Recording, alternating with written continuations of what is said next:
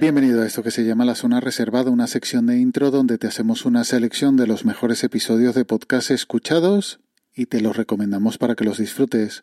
Hoy un episodio corto, con una sola recomendación, el episodio 32, In God We Trust, Ser ateo en los Estados Unidos, de Alo Miami. Hola, bienvenidos al podcast de Alo Miami. Aquí encontrarás curiosidades, historias, personajes históricos y problemas a los que se enfrenta la sociedad estadounidense. Desmitifico el sueño americano y la vida en este país sin estado del bienestar, pero qué bien se venden. Empezamos.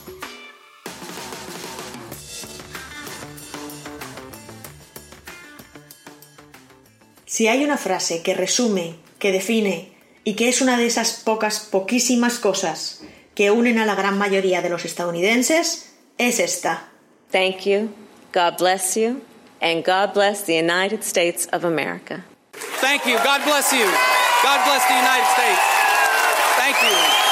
God bless you, and God bless the United States of America. Thank you, God bless you, and God bless the United States of America. God bless America. God bless the United States of America.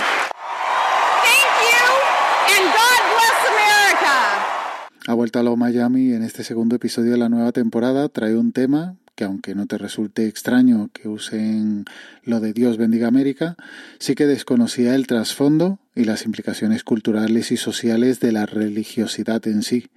Como siempre, Belén sorprende con temas sencillos y que tenemos interiorizados, pero que les da una pequeña vuelta y ya nos descubre una gran historia detrás de ellos. Curiosamente, el único ejemplo reciente de presidente de las últimas décadas que no se despidió de la Casa Blanca deseando que Dios bendiga a América y a sus ciudadanos fue Donald Trump, que improvisó un discurso antes de volar por la puerta de atrás de la Casa Blanca a Mar a Lago entre el berrinche que tenía y la necesidad de dejar en el aire esa sensación de que los demócratas habían robado las elecciones, solo le salió un que os vaya bien y muchas gracias. Have a good life. We will see you soon. Thank you. Thank you very much. Thank you very much. Pero Biden llegó al ratito y ¿qué le dijo a los ciudadanos? A ver si lo adivináis. Biden deseó que Dios protegiera a Estados Unidos y a sus tropas también. May God bless America and may God protect our troops. Thank you, America.